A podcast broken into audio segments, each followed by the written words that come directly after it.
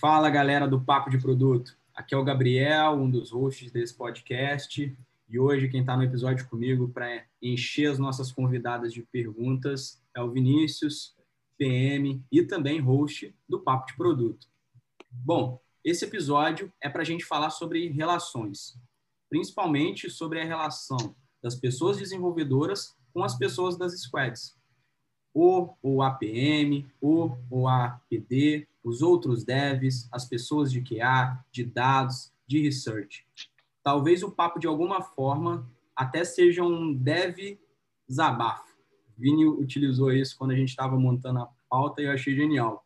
Um dev zabafo. A gente está aqui quase como os piadistas ali do pavê para comer. eu acho que vai ser uma excelente reflexão e um papo super rico também para a gente entender como nós, que não somos devs, né, pelo menos falando aqui por mim e pelo Vini, mas trabalhamos com devs, com pessoas desenvolvedoras, como que a gente pode ser profissionais melhores, criar relações melhores, afinal, trabalhar com produto é trabalhar com pessoas e para pessoas. É, para ajudar a gente nessa missão, para enriquecer esse papo, a gente convidou quatro grandes desenvolvedoras. Eu estou falando da Carol Santos, que é iOS Developer e Skill Lead lá no PicPay. Oi, gente, eu sou a Carol, é, trabalho aqui com iOS, uh, sou de São Paulo, gosto bastante de ler, enfim, estou aqui no, no PicPay há um tempo e é isso. Boa, Carol, prazer te receber, viu? E a gente está também com a Piera Marquezine. Ela é engenheira de software lá na Uber. E aí, galera, tudo bom? Sou a Piera. É, como o Gabriel já falou, estou é, aqui na Uber faz uns seis meses. É, sou focada em back-end aqui na Uber, mas é, meu background é bem forte em iOS e também já passei pelo Nubank uns dois anos e entrei nesse mundo de back-end, então um pouco de tudo. Valeu, Piera. A gente está também com a Marcela Mariotti, fundadora do Devas Curitiba e engenheira de software na LabCity. Fala galera, eu sou a Marcela, moro em Curitiba, já sou desenvolvedora aí desde 2007. Eu brinco que eu sou uma dev cansada, é, fundadora de uma comunidade de mulheres né, da tecnologia, que é a Devas Curitiba, e trabalho atualmente na LabCity, que é uma empresa de São Paulo, para a Funcional, que é uma empresa de farmácias, né? E, e é isso. Boa, Marcela. Prazer te receber aqui no Papo de Produto. Olha, a gente está também com a Tani Mastria, que é Tech Lead na Serasa Experience. Oi, gente. Eu sou a Tani, tô, trabalho na Serasa aí como Tech Lead. Já estou lá, já tem mais de três anos. Sou coboleira raiz, ainda trabalho com mainframe, apesar do movimento aí para tirar o mainframe, ainda restam alguns gatos pingados e eu faço parte desse time. Este podcast é patrocinado por Cursos PM3, o curso referência em produto no Brasil. Aprenda com 17 instrutores de empresas como Nubank, Booking.com, OLX, Creditas e muitas outras em mais de 40 horas de conteúdo totalmente online. Aproveite para usar o cupom de 10% off que se encontra na descrição desse episódio. Saiba mais em cursospm3.com.br. Olha, começando aqui o nosso papo, queria trazer um questionamento para vocês. É, quando a gente está desenvolvendo um produto, né, a gente geralmente tem duas grandes etapas, o discovery e o delivery. Uh, muitos gerentes de produto e designers de produto falam sobre a necessidade de estar perto dos usuários, de estar perto do cliente, para compreender claramente os problemas que eles estão passando, para a gente desenhar soluções, desenvolver soluções que vão sanar aqueles problemas. Às vezes a gente escuta algumas polêmicas e algumas pessoas falarem e afirmarem que deve não gosta de participar do Discovery. Eu queria saber a opinião de vocês sobre isso, se vocês afirmam isso também, ou se vocês visualizam ali um benefício do envolvimento direto dos desenvolvedores, das desenvolvedoras com os nossos usuários quando a gente está desenvolvendo o produto. É, bom, posso opinar aí sobre esse ponto. Eu particularmente acho muito interessante, né? É, Eu acho que quando o dev team sabe exatamente onde produtos quer chegar, acho que todo mundo começa a olhar para a mesma direção e a gente consegue atingir um objetivo melhor, assim, de maneira mais fácil. É, é, eu já trabalhei em fábrica, né, de programação, onde você não sabe exatamente o que está acontecendo, o que precisa ser feito. Praticamente você recebe coisas modulares para fazer. A diferença de você tá, ser funcionário, estar dentro de uma empresa e ter essa proximidade, né, com o time de produtos, que eu acho que traz mais de benefício é isso, é a gente saber a, quais são as dores do cliente, tanto para a gente desenvolver algo que futuramente não cause esse tipo de problema, né? E a gente consiga direcionar todo mundo exatamente caminhando para o mesmo, olhando para a mesma direção, assim. E para adicionar, é, eu acho que eu já vi os dois mundos, é, não ter discovery, ter discovery junto com a galera de engenharia, e faz muita diferença. É, quando o produto pensa em criar algo novo, é, sempre está pensando na ideia, sempre está perto do usuário. Só que, falando em engenharia mesmo, se engenharia está perto no Discovery, a gente começa a investigar e já vê onde tem que mexer, o que, vai ter que fazer, o quais são as limitações, para mim é a coisa mais importante. Já aconteceu de, sem ter Discovery perto, a gente falou, falou, beleza, esse é o nosso produto. E aí chegou lá, dois meses de desenvolvimento, a gente dá de cara num, numa limitação pô, e aí? A gente vai demorar mais três meses para resolver essa limitação a gente muda as definições do produto? Então, é sempre esse ciclo iterativo e é sempre, eu acho que é uma parceria, né? Um ajuda o outro. Não necessariamente engenharia vai ficar olhando para o produto, acho que tem gente que gosta, tem gente que não gosta, é, mas no ponto de engenharia em si, é muito importante você estar tá junto desde o começo. É muito importante você poder opinar, poder mudar, e é uma relação de parceria. A gente tem que trabalhar junto desde o comecinho, senão a gente pode perder tempo em coisas tão pequenas que não vale a pena, sabe? Então, eu sou Team Discovery junto com engenharia. Boa. É, adicionando também, eu acho que, além disso tudo, eu acho que é importante também a galera de, de engenharia estar junto, porque a gente já, já discutiu bastante sobre isso, né? É, o Breves e tal, mas justamente porque eu acho que a galera de engenharia também dá muitas ideias novas, sabe? Às vezes que, que o time de produto não pensou. E não porque, ai, nossa, nunca pensou nessa coisa, mas porque a gente tem outras vivências e são outras pessoas, e então eu acho que, que toda, todo time multidisciplinar ele tem ele tem essa esse benefício, né? Então, a gente, se a gente envolver o time dentro do Discovery, acho que a gente tem tem essa esse benefício e tem todo todo esse essa esse fator aí. E eu, eu sou totalmente a favor. Eles se ferraram, galera. Se acharam que alguém ia ser contra. Quebramos um tabu aqui, hein, pessoal? Poxa vida! Não, na verdade, eu até ia brincar com isso, porque as meninas também, né, são desenvolvedoras já há muito tempo. E quando a gente começou, era tudo mato, né?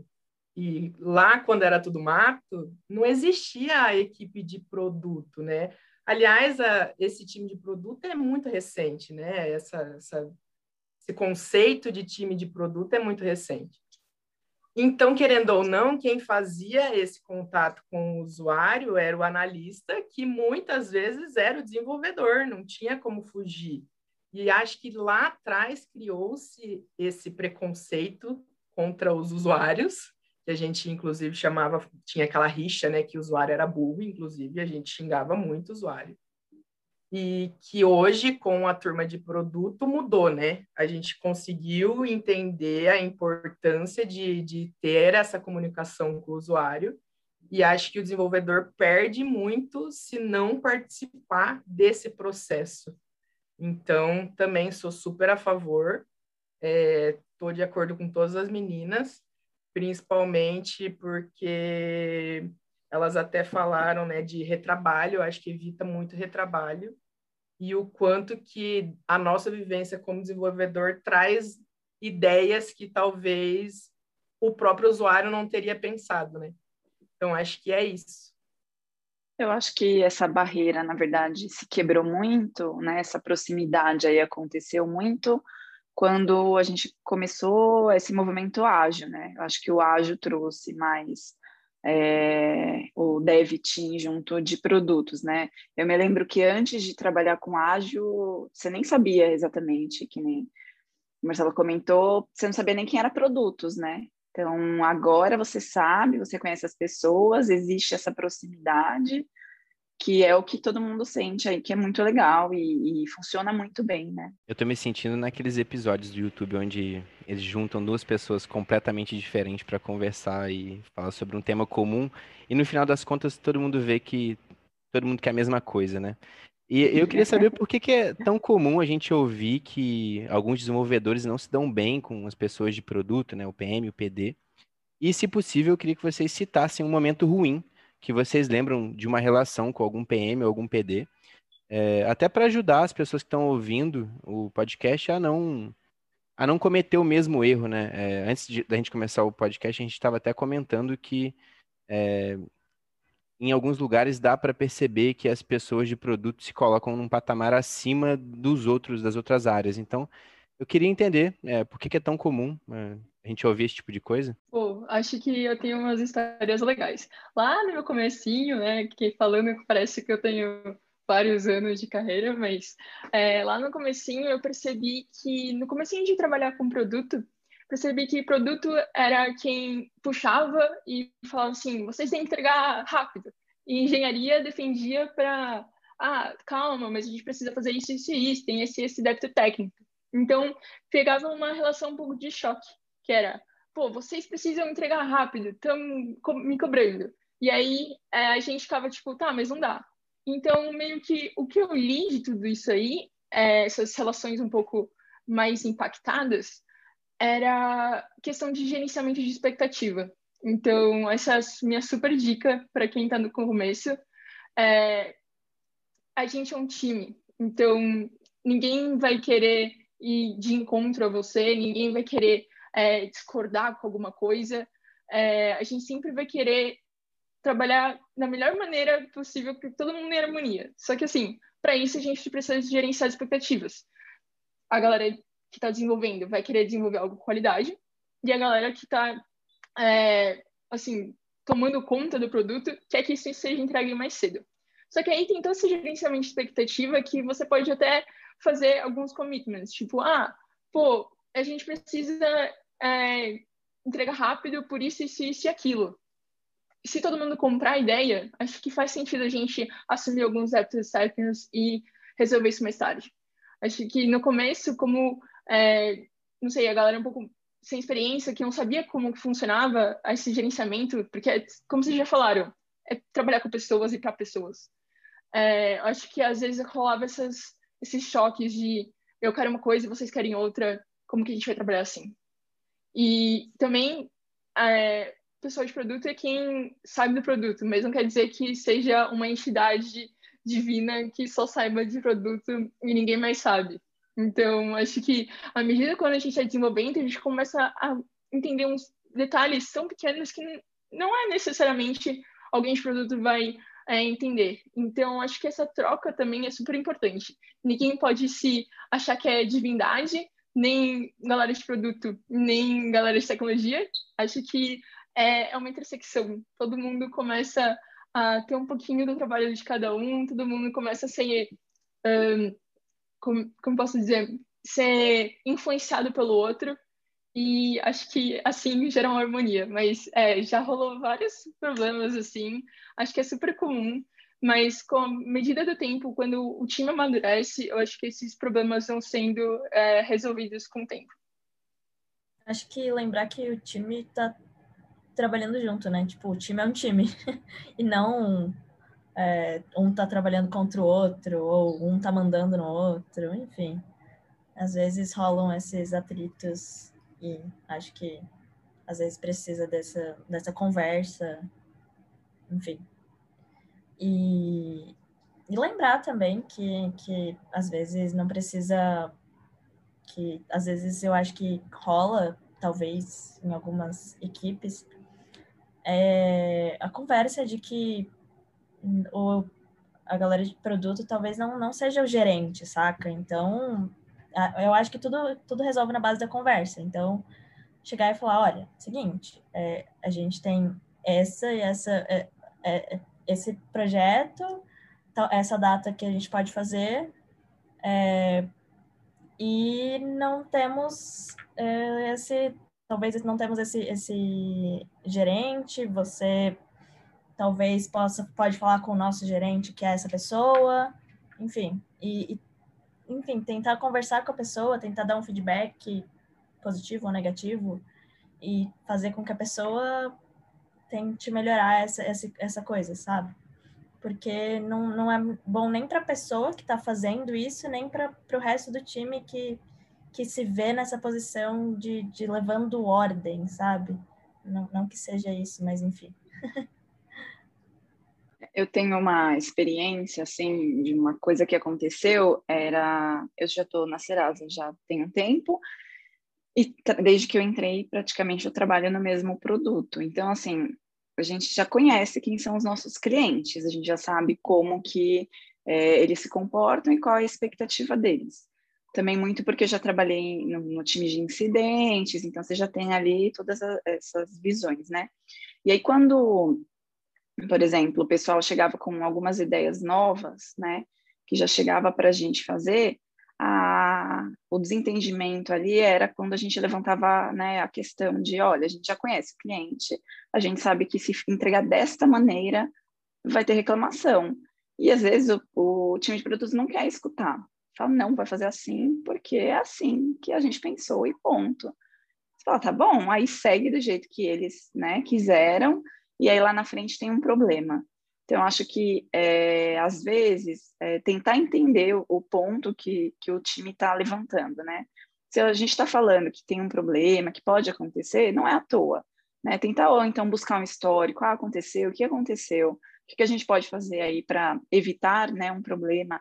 O que, que realmente causou aquele problema? Então, tentar entender o ponto de vista do outro lado, né, da mesma forma como a gente tem que tentar entender a urgência, né, das entregas, eles também tentarem entender coisas que, sei lá, às vezes a gente está vendo que no desenvolvimento não vai dar certo, que aquela estrutura, como foi pensada, não vai funcionar, porque, né, tecnologia é isso, tem coisas, tudo dá para fazer, mas nem de todos, de todas as formas.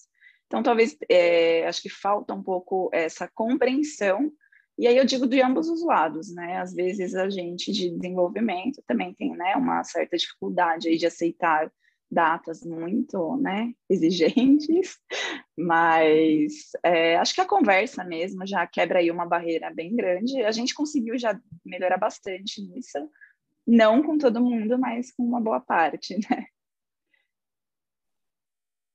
Eu acho que a gente tem vários cenários, na verdade porque a gente tem os cenários que a turma de produto não veio de tecnologia e tem o cenário que a turma de produto veio de tecnologia, né?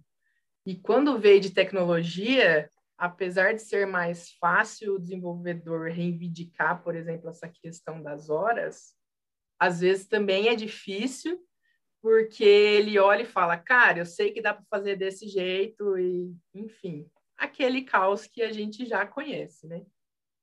E eu acho que é o que a Tani falou sobre o equilíbrio de, do líder, ele sendo um tech lead ou um PM, enfim, o, que seja, o líder saber dosar é, o que, que ele tem que defender do produto e o que, que ele tem que defender do time, né? Porque vai ter hora que vai ter que rolar uma reprioridade ali, refazer todas as a, a prioridade do, do projeto porque não deu, porque, sei lá, o time ficou sem uma pessoa e isso vai ter que ser reorganizado, né? Eu acho que é tudo isso, assim, tirar o, o rei da barriga, né? Igual já falaram que às vezes rola essa questão, e, mas também o desenvolvedor entender que a, a, turma de produto tem sim esse cargo de liderança, né? Querendo ou não, é ele que vai saber melhor as atividades que tem que colocar agora ou não, e distribuir para os desenvolvedores, enfim. E acho que é isso, acho que tudo é uma questão de equilíbrio. Acho que mudou bastante agora com essas novas gerações, porque já entrou nessa cultura de produto e é mais difícil pegar os desenvolvedores mais antigos para entrar nessa onda, porque daí bate naquela questão de não é o meu gerente, que eu acho que é a Piera que falou. Então, acho que vai muito de perfil. Tem muito cenário. Tem muito cenário. Ah, e uma coisa que eu também esqueci de falar, que eu lembrei agora, é que eu acho que está rolando bastante é, ultimamente, é a galera de produto, tipo, quando a gente vai, sei lá, negociar com todo mundo, né, ideia de produto, e a gente sempre fica falando, pô, mas é, será que isso aqui precisa ser lançado agora? Será que não dá para criar mais versão? Então, uma coisa que, para mim, é incontestável é dados. Então, assim, é, acho que sempre quando dá para colocar, ah, isso aqui é importante por isso, isso e isso, foi feito esse, esse, esse teste, é, eu acho muito legal. Tipo, eu tô na, na Uber, tem uma cultura muito forte de dados, e eu tô vendo o quanto isso ajuda nas discussões. Qualquer discussão dado ganha. Então, isso é muito legal. Aproveitando um gancho do que a Marcela comentou, né, de quando o PM ele tem um background mais técnico, é, eu queria saber como que vocês veem quando o PM ultrapassa os limites ali de da ideação, de explicar o porquê que aquilo está sendo construído e começa a entrar muito e se envolver muito no desenvolvimento, mas na parte técnica. Eu queria saber como que vocês veem isso, eu queria saber se vocês veem é se é um ponto positivo ou negativo, como é que vocês enxergam esse tipo de atitude? Tudo depende, né?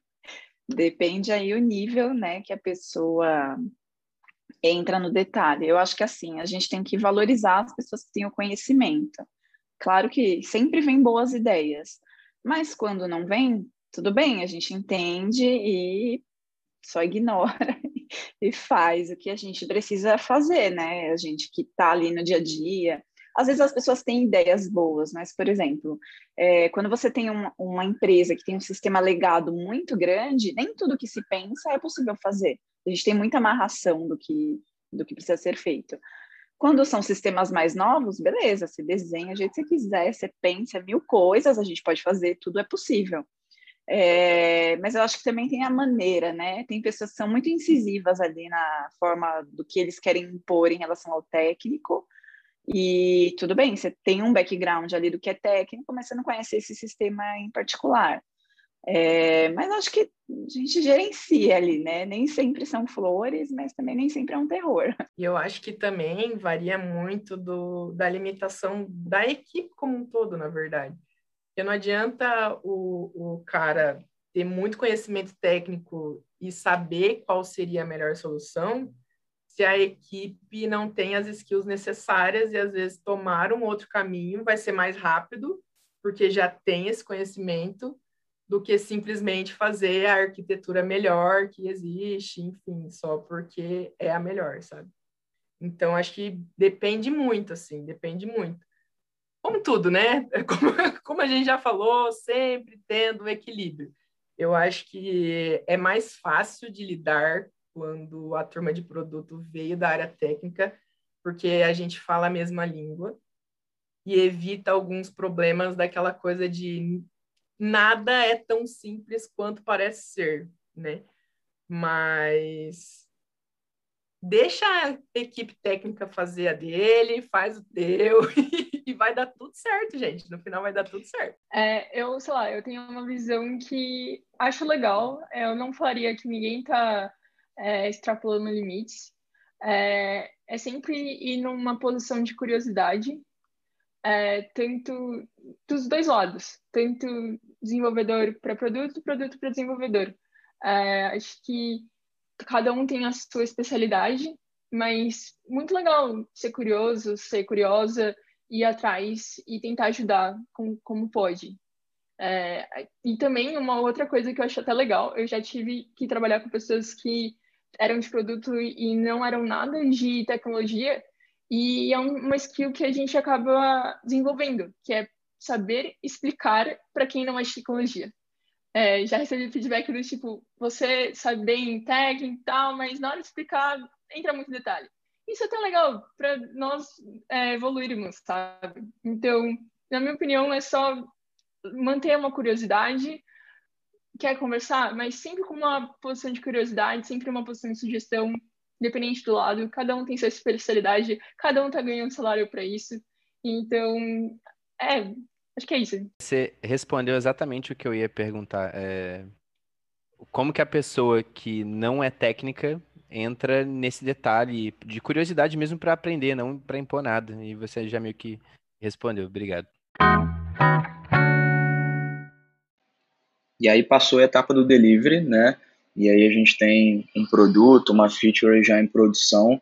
Queria entender com vocês qual a importância que vocês dão ali para essa etapa, né? Depois que a gente entregou a funcionalidade, melhorou um fluxo, lançou um produto novo no ar, como é que vocês acompanham as métricas ou o impacto disso em produção? Bom, aqui, aqui na Serasa, né, a gente tem um, um, time de produtos tem uma prática de sempre que a gente entrega, a gente faz alguma entrega, eles passam um tempão é, enviando para a gente a quantidade que aquilo está crescendo, quantidade de usuários que estão né, utilizando aquele produto que a gente fez.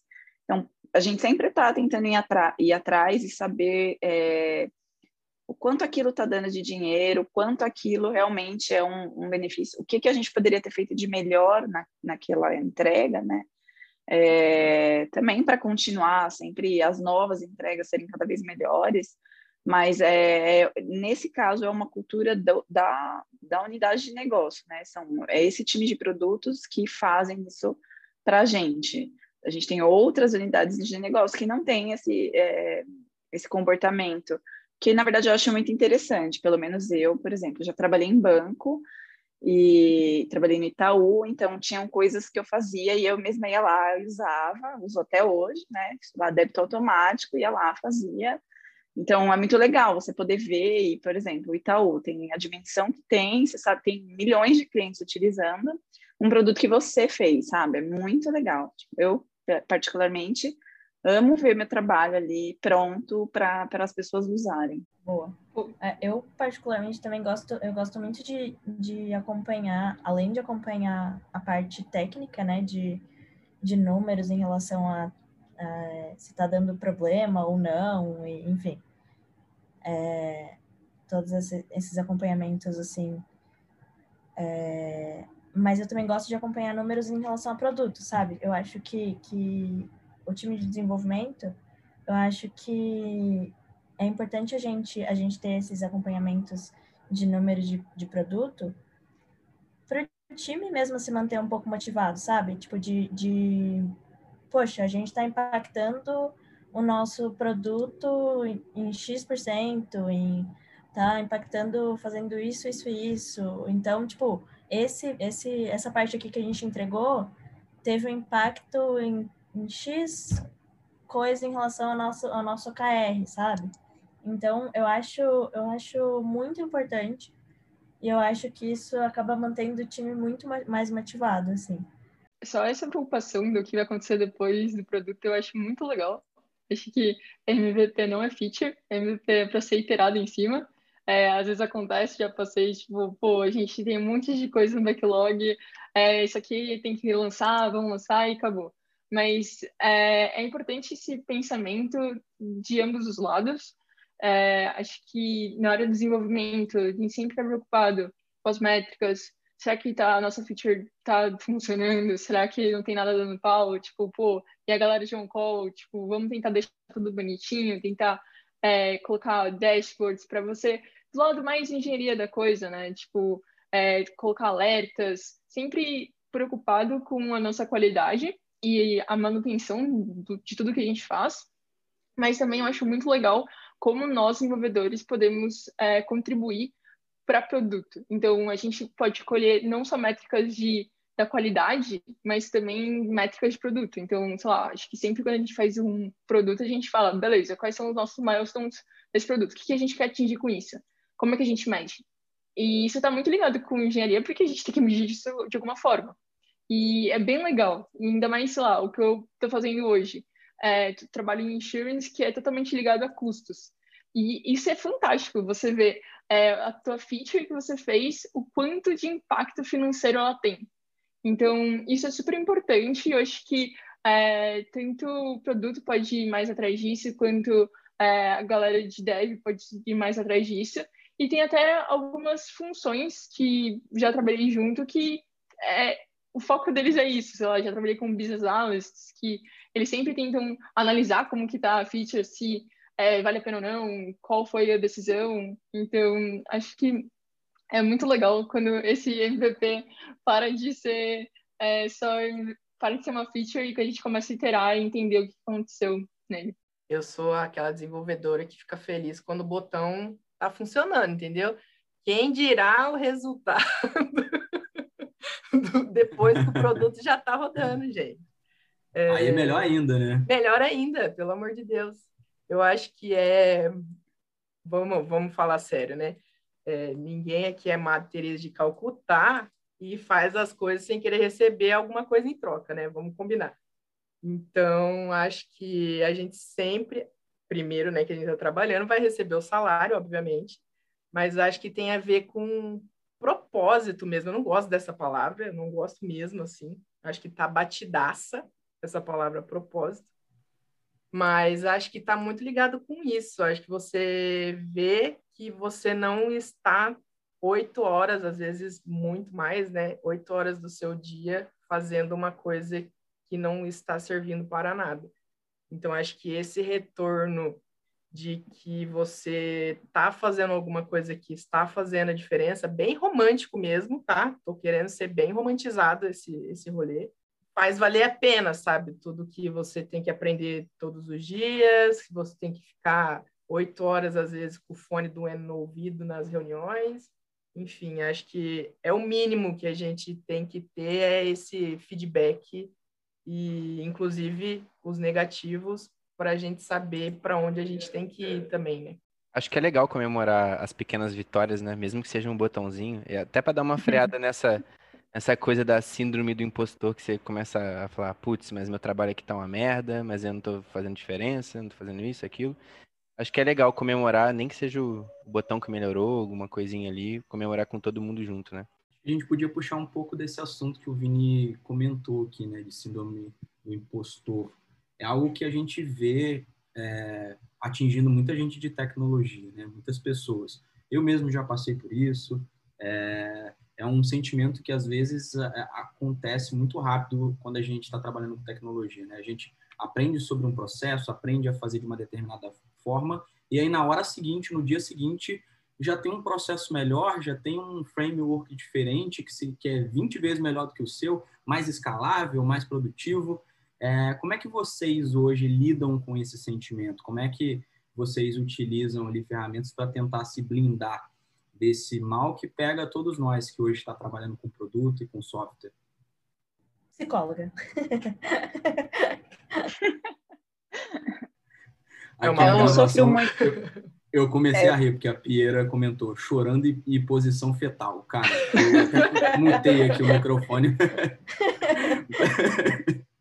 muito bom, velho. Eu não sofro muito disso porque eu sou do COBOL, né? COBOL não tem muitas variações, não tem muita né, coisa nova. Estou sofrendo porque agora eu preciso aprender tudo novo, né? Eu preciso aprender é, arquiteturas novas, talvez uma linguagem nova, não é bem a diretriz que estou seguindo, mas enfim, quem é do COBOL precisa emigrar para alguma outra linguagem, porque a ideia da maioria das empresas é tirar o COBOL fora, né? arrancar o mainframe da frente. Então, eu não sofro muito com isso, mas é, uma psicóloga vai bem às vezes, que a gente sofre, Amo. viu?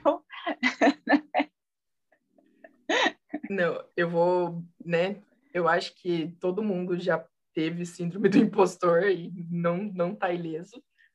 E acho que é muito comum, inclusive nas mulheres de tecnologia, porque, por exemplo, posso citar inúmeros exemplos, mas um dos exemplos da minha, não vou falar jornada porque ficou batido com a Lumena, é, da minha vivência é que é que eu tive chefes me passava atividade menores, porque eu era mulher, então eu tinha menos capacidade do que os outros desenvolvedores, né? Porque eu sou mulher. Enfim, e hoje estou aqui batendo um papo com um papo de produto, entendeu? Então, eu acho que tem a ver com isso, assim. E o que que eu fiz, eu, né, Marcela? Eu comecei a ser mais questionadora, porque nessa coisa de ser desenvolvedor, a gente pega atividades e sai fazendo, né? Então, me que questionando mais o que eu estou fazendo, que entra até naquela primeira pergunta, né? Que vocês fizeram sobre o Discovery. É, questionando mais o que eu estou fazendo, eu me empodero mais daquilo e isso me dá mais voz, né? Me dá mais segurança na hora de debater aquele assunto. Inclusive, comecei a estudar a área de produto. Então, eu fui fazer curso de Design Think, eu fiz curso de UX, é, porque eu precisava entender essa nova tendência do mercado para saber discutir e debater com ela também. Né? Então, acho que é isso, é não parar, não não se calar, né? Se posicionar sempre que achar que deve e parar de sempre terminar com aquela pergunta de porque é muito comum, por exemplo, ah, Marcela, o que, que você acha? Aí eu vou falar, eu acho que é isso, isso, isso, isso. Não é, Vini? Não precisa confirmar com o Vini, sabe? Eu estou muito certa daquilo que eu estou falando, então não preciso confirmar com outra pessoa para validar o que eu estou falando. Então, a gente é um trabalho diário e, como todo mundo falou, terapia, né, galera? Vamos fazer terapia. Vamos aproveitar o plano de saúde da empresa se você tiver, pelo amor de Deus. Nossa, sim.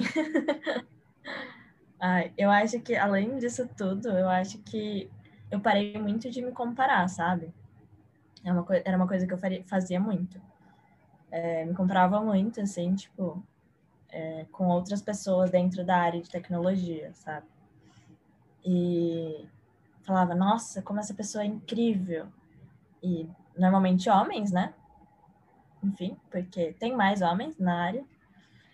E, e é isso. E aí eu acho que parei de tirar as pessoas de um pedestal e parei a, e passei a ver elas como pessoas. E, e é isso.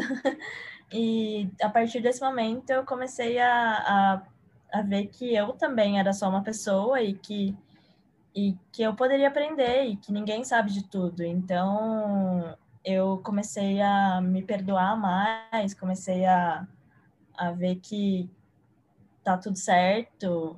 Enfim, é, é uma, um dia de cada vez. e nem todos os dias estão sendo ok, né? Terapia, olha aí. Mas é isso. Só puxar um gancho aí é, em relação ao que a Carol comentou, né? Acho que a questão da comparação ela existe para todo mundo.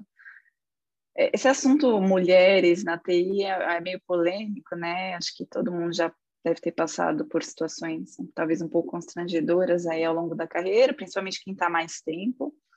É, mas eu continuo ainda me comparando muito com os outros, mas eu mudei muito a minha forma de pensar né? É, quando eu eu sempre me comparo com quem eu acho que é muito melhor do que eu. E é sempre assim, o que, que essa pessoa tem que eu não tenho? Eu quero ser tão boa quanto ela, sabe? Então, a minha comparação mudou um pouco. Isso me fez crescer bastante na minha carreira. É, eu sempre tenho, ganho novos desafios, assim, estou sempre em busca de novos desafios e diminuir um pouco essa questão do, do impostora, porque você consegue identificar suas falhas, principalmente se comparando com os outros, não tem como, a gente né, vive no dia a dia, pessoas que estão fazendo a mesma coisa que você, por que, que aquela pessoa se dá tão bem e você não anda, sabe? O que que naquela pessoa tem que você precisa aprender, né? Você precisa aprender a lidar com situações, ou precisa aprender ferramentas, ou linguagens, enfim, N coisas que você pode aprender. Então, a, a, minha linha de raciocínio é um pouco diferente aí. Mas, né, são formas de pensar, assim. Eu acho que é, foi bom para mim. Então, para as mulheres aí também, talvez dar uma pensadinha nisso vai ser, vai ser bom para a carreira de vocês. Eu acho que eu tô, tô com a Tani. Eu sou também... Eu eu não sei, não dá para não se comparar, sabe? Falar assim, ah, não vou me comparar com ninguém. Eu, particularmente, não consigo. E acho que a síndrome de impostor vem me acompanhando, acho que faz muito tempo. É, pô, desde quando entrei no Nubank, eu falei, meu Deus, por que, vocês me contrataram? E eu ficava com medo, eu falava, putz, eu vou ser demitida. Aí eu fiz o primeiro quest no app, eu falei, ah, é agora, vou, vou ser demitida. Fiz o quest no app e já era. É, mas, assim, eu acho que de tanto tempo que eu fiquei com é, essa, essa síndrome de impostor que eu comecei a aprender a lidar um pouco. Eu acho que é, muita gente tem, muita gente tem. Inclusive, até as pessoas com que a gente é, se inspira têm. Isso eu percebi quando eu comecei a fazer mentoria. Inclusive, é algo que eu super aconselho a todo mundo fazer, independente de que área que você tá, faça mentoria. É muito bom. É muito bom você... Essas pessoas que você é, tem inspiração, elas são acessíveis. E aí você começa a conversar com essas pessoas que você fala, caraca, você é tão bom, você é tão incrível. E as pessoas têm também síndrome de impostor. Então, assim, aí você começa a ver que é um negócio que é cobrança. É muita cobrança é, de si mesmo. E, assim, às vezes a dosagem da cobrança tá um pouquinho acima. É, eu acho que Carol já falou isso, de, pô, vive um dia de cada vez, é, faça seu trabalho da melhor forma possível. É, você tá lá porque você merece. Se você foi contratado, se você tá onde você tá, não, você não tá enganando ninguém você confia no processo, você merece isso. Acho que isso é muito importante.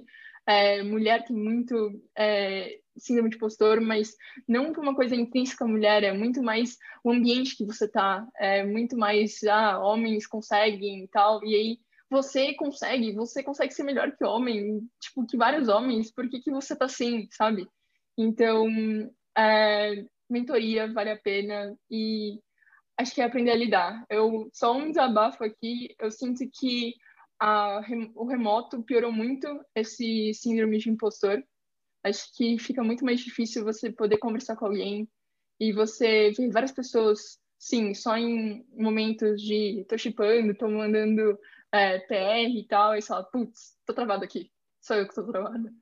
É, e é isso, conversar com as pessoas, ver que você não tá sozinha e todo mundo tem isso e acho que a gente precisa se ajudar e falar, parar de ser um tabu. É normal falar que não consegue, normal é, pedir ajuda para todo mundo isso. Principalmente nesse cenário de, de remoto, né, Pierre? Você falou um ponto super interessante. Eu estava conversando hoje com a Evi, que é a product design que trabalha junto comigo, com a Carol lá no PicPay. A gente, acho que a gente não chegou a comentar isso, mas eu e a Carol a gente está na mesma squad. E é super legal que é, agora no cenário remoto é difícil da gente ter aquele tempo do cafezinho, né? De conversar, de falar alguma coisa que não seja necessariamente do trabalho, né? De para quem fuma, fumar um cigarro do lado de fora da empresa, é, tomar uma cerveja, tomar um, um chá depois do, do, do escritório, fazer um churrasco, eu estava falando com o hoje. Cara, eu sou meio emocionado, porque eu viro, eu gosto de virar amigo do time, eu gosto de fazer um churrasco, eu gosto de sair para tomar uma com, com as pessoas, e porque na grande maioria das vezes a gente passa mais tempo com as pessoas do nosso time do que com a nossa própria família. E é super importante a gente ter essa boa relação, né? Eu e o Vini, a gente era amigo, a gente nasceu e, nasceu e foi criado numa cidade no interior do Rio, e a gente começou a trabalhar no meio de tecnologia um pouco junto. E, cara, era super legal e era super produtivo quando a gente trabalhou junto, porque a gente era amigo e a gente conseguia resolver tantas coisas por conta dessa relação. E eu vejo que hoje, esse cenário da pandemia, para mim, pelo menos, eu sinto falta um pouco do contato humano. É bom estar, estar de home office, eu gosto, mas eu vejo esses pontos que a Pieira trouxe, né? De que a pandemia e o, o, o deslocamento massivo das pessoas para o home office acabou afastando as nossas relações humanas, né? De mostrar que a gente é vulnerável, mostrar que a gente tem defeitos e que a gente está aqui para aprender, né? na grande maioria dos casos. Né? A gente não vai ter a resposta de tudo, né? Me chama para esse churrasco. com certeza. Gente, quando, quando a gente acabar com essa pandemia, tiver todo mundo vacinado, ninguém tendo virado aí o jacaré, né? Mas, enfim. A gente vai marcar um encontro do Papo de Produto com todos os convidados, com os nossos ouvintes, porque isso é algo que a gente quer muito fazer. E vamos fazer um churrascão lá. Tânia está convidada, Marcela, Ai, que legal. Pieira, Carol, todo mundo, cara, porque é, É, é tão muito porque eu já me troca. convidei, né? Eu só vou se for de jacaré.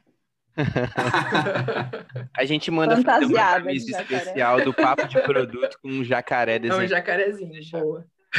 Adoro. Vai ter que ser no Rio? A gente Eu acho justo. Acho, Acho justo. mais do que válido, porque aí a gente já faz uma viagem e ainda faz um churrasco. Olha que incrível. Pega uma praia, toma um mate na praia, pô, é isso, cara. Nossa. Eu, sinto- eu sinto muita falta dessas coisas, tá? Sim, eu também. Nossa, nem fala. É. é, essa a questão da pandemia aí, eu acho que é, principalmente pessoas que estão entrando e saindo de empresas no meio da pandemia, né? Então, eu conheço, assim, eu sei de pessoas que nunca falaram com ninguém pessoalmente do time, assim, é muito difícil, porque é, você precisa pedir um favor para a pessoa, você, não, você tem zero relação com aquela pessoa, é muito estranho, né? É Eu, eu sou um pouco tímida, mas no trabalho eu sou zero timidez. Assim, se eu preciso, eu vou atrás tal. Mas eu vejo que às vezes as pessoas têm uma barreira e a questão da pandemia piorou muito mesmo isso. Assim, tá? Algum, eu vejo que tem pessoas que estão bem travadas aí no, né, no desenvolvimento e é por pura falta da relação interpessoal mesmo. Nossa, sim. Eu fiz onboarding de muita gente quando eu tava no Nubank, no, no meio da pandemia. Eu ficava tipo, pô, deve ser super difícil entrar na pandemia, nem imagina. E, e a gente sempre tenta, tipo, ajudar da melhor forma. Aí a bonita aqui decidiu mudar de empresa também na pandemia. Aí eu fui ver o peso que é. É totalmente diferente. Enquanto está num, trabalho que você está super acostumada com tudo, conhece todo mundo, você pode falar, ah, eu sei que se der problema aqui, eu vou para lá, nananana. E aí você vai para um lugar novo. Você não sabe nada, você tem que aprender tudo de novo, você tem que aprender linguagem nova, você tem que aprender pessoas novas, você tem que aprender processos novos. E você não conhece ninguém. Tipo, sério, é outra coisa. Eu sou, eu gosto de remoto mais pela questão de economizar o tempo, mas para ser sincera, é, eu acho que faz muita falta ter isso. E até lembro que comentário de uma pesquisa que demora muito mais é, reuniões remotas para você conquistar o mínimo de confiança que você consegue em uma é, troca não, pessoal. Eu ainda vou achar o número e falo para vocês. É bizarro isso. Pessoal, a gente tá chegando no final do episódio e como o nome do episódio, bem no comecinho, o Gabriel falou, era para ser um dev desabafo, é, um nome bem ruim. Quem não saiu no final do episódio ganhou um conteúdo incrível. Eu adorei tudo que vocês falaram. É, eu queria que, saber se vocês pudessem citar alguma coisa, o que, que vocês gostariam que mudasse no mercado em relação a como é a construção de produtos hoje, ou então como que é a relação entre PM, PD, desenvolvedores. É, eu queria que vocês fizessem um desabafo de vocês mesmo. É, o que, que vocês gostariam que mudasse? Eu acho que eu acho que ainda mudaria, assim, tipo, colocaria mais ainda os devs mais envolvidos no processo do, do da ideação, sabe? Não só quando a gente já tem uma, um produto pronto. Então, tipo, um pouco antes de, de enfim, enquanto a gente tem um, um, processo de ideação, então, tipo, quando a gente está, antes de ter um problema e a gente está tentando ter uma solução e, e, qualquer outra coisa assim, é, acho que já dá para é, envolver o time de, de, desenvolvimento, sabe? Que foi mais ou menos a, a nossa discussão do, do, do nosso time e eu acho que foi super produtivo. Então, eu, eu acho que mudaria isso, assim, no nosso, nesse... Não sei se todo mundo faz isso, mas algumas equipes já fazem, mas eu acho que eu mudaria isso. Eu tô com a Carol e vou até um pouquinho mais além, porque, por exemplo, a Carol usou o termo ideação, né? E com certeza tem devs que nem sabem o que, que é. Então, acho que tem que sentar mesmo, e mesmo que seja remoto hoje em dia, né?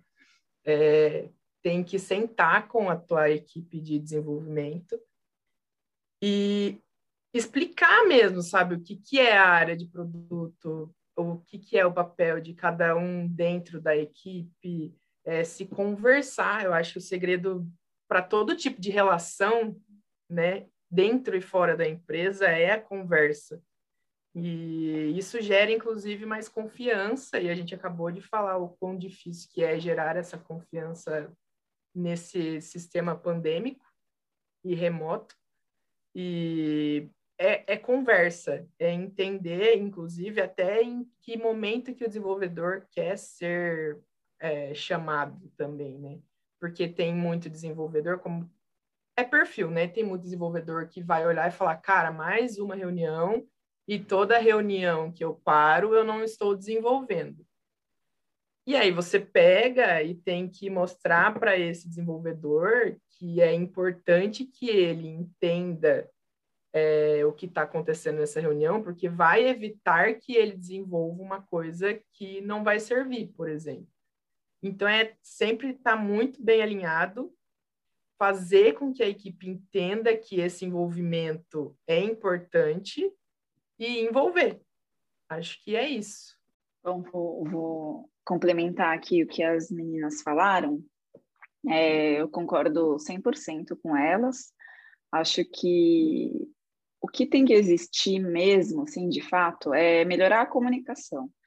É, as pessoas entenderem que é um time, todo mundo ali está é, trabalhando em cima de um único objetivo. Quando a gente, quando o time de desenvolvimento está fora da ideia do que é esperado, é onde acho que acontece ali as dificuldades do dia a dia, a entrega de algo que não era a expectativa, né? Tem aquela imagem que é bem famosa, a, a balança, né? Que produtos vai lá e pede uma balança bonitinha tal, e, e o time de desenvolvimento entrega um pneu, né? Numa corda. É, mas é, é, que é o nosso dia a dia é isso, né? A gente gira muito em torno disso. Então, eu acho que a proximidade entre o, os desenvolvedores e produtos eu acho que eu vejo como a maior, assim, o maior ganho. É, quando você tem a proximidade com o time, você começa a criar essa relação entre as pessoas, facilita o trabalho, porque quando as pessoas se dão bem, é, é muito mais fácil chegar no seu propósito final, né? Então, acho que para mim é a comunicação e a proximidade mesmo aí que vai que vai fazer muita diferença mais para frente, porque processos cada dia vai ter um novo, né? mas a relação entre as pessoas acho que vai ser o grande diferencial. Bom, como todo mundo já falou, eu concordo plenamente com todas, é, faço as palavras delas as minhas. É, eu acho que a chave de tudo isso é principalmente a comunicação, porque é importante sempre, independente de quem você é no time, é manter uma harmonia e confiança dentro desse time. Então, é bom ser vulnerável, é bom estar presente. Isso eu falo como um todo. Só que produto acaba tendo esse papel um pouquinho mais especial, porque ele que fala sobre o produto, ele acaba direcionando esse barco que a gente vai navegando durante as nossas sprints. E também acho que o mais importante de todos é alinhar as expectativas. Às vezes, é, está com um pensamento além, está esperando várias coisas da gente. E, assim, alinhar a expectativa é sempre o melhor começo. É, a gente consegue saber até que ponto a gente pode se envolver, até que ponto é, produto quer se envolver em desenvolvimento, e aí a gente vai construindo essa relação. E acho que o único ponto que eu gostaria de fechar é a organização. Além, acho que de toda essa parte de comunicação, que é super importante, essa organização, já tive várias histórias de, tipo, é, começamos uma feature, e o PM estava totalmente desorganizado, mas porque estava com várias coisas no prato dele, então não ia dar conta. E acabou que começou a desandar. Então, acho que se você é PM, por favor, nunca esqueça de se manter organizado. Você deve ser a, o as da organização e também é, de alinhamento de expectativa. É, acho que todo mundo tem que fazer isso, mas acho que esse peso maior acaba caindo em produto. Bom, meninas, chegamos ao final desse episódio. Ó, mais uma vez agradecendo a presença de vocês por disponibilizarem esse tempinho para estar tá conversando com o Papo de Produto, fazendo esse, esse papo acontecer. Eu tenho certeza que quem está ouvindo esse episódio se abasteceu de muita informação e de muito conteúdo relevante. A gente começou falando sobre relação entre pessoas e terminou falando sobre pessoas e eu achei isso muito legal, porque produto, ele tá a, a pessoa está na frente de produto, né? A gente precisa estar tá pensando nas pessoas para a gente construir produto para elas e que faça sentido para todas as pessoas que forem utilizar. Carol, muito obrigado pela sua presença, viu? Obrigada. Marcela, também muito obrigado pela sua presença. Foi um prazer estar com, estar com você aqui nesse papo. Obrigada, meninos. Foi uma honra ser convidada. Quem sabe mais. Mandem mais. Com certeza a gente vai chamar esse time aqui de novo. Inclusive. Tani, muito obrigado também, viu? Eu que agradeço, estou me sentindo lisonjeada aí pelo convite. Espero ter contribuído aí com, com um pouco da minha experiência. Pô, gente, muito obrigada pelo convite. Foi fantástico. Adorei essa conversa. Adorei ter essa conversa com essas devs maravilhosas, inspiradoras e com vocês, hosts também, que super nos instigaram com aquelas perguntas difíceis. Foi muito bom e espero que quem esteja ouvindo tenha aprendido alguma coisa, assim como eu. E espero que vocês aí também se inspirem para fazer essas perguntas difíceis é, para os seus desenvolvedores, para tirar essas curiosidades e acabar com esses tabus. Foi muito bom, gente. Muito obrigada. Legal a galera dar o feedback, quem ouviu o podcast, se, se vale a pena a gente trazer mais episódios como esse, e se é, tiverem sugestões de perguntas e temas que a gente deveria abordar com desenvolvedores, né? É, tem gente que morre de medo de desenvolvedor, então a gente faz essa pergunta para vocês, fiquem tranquilos, a gente corre esse risco. A gente não morde, só às vezes.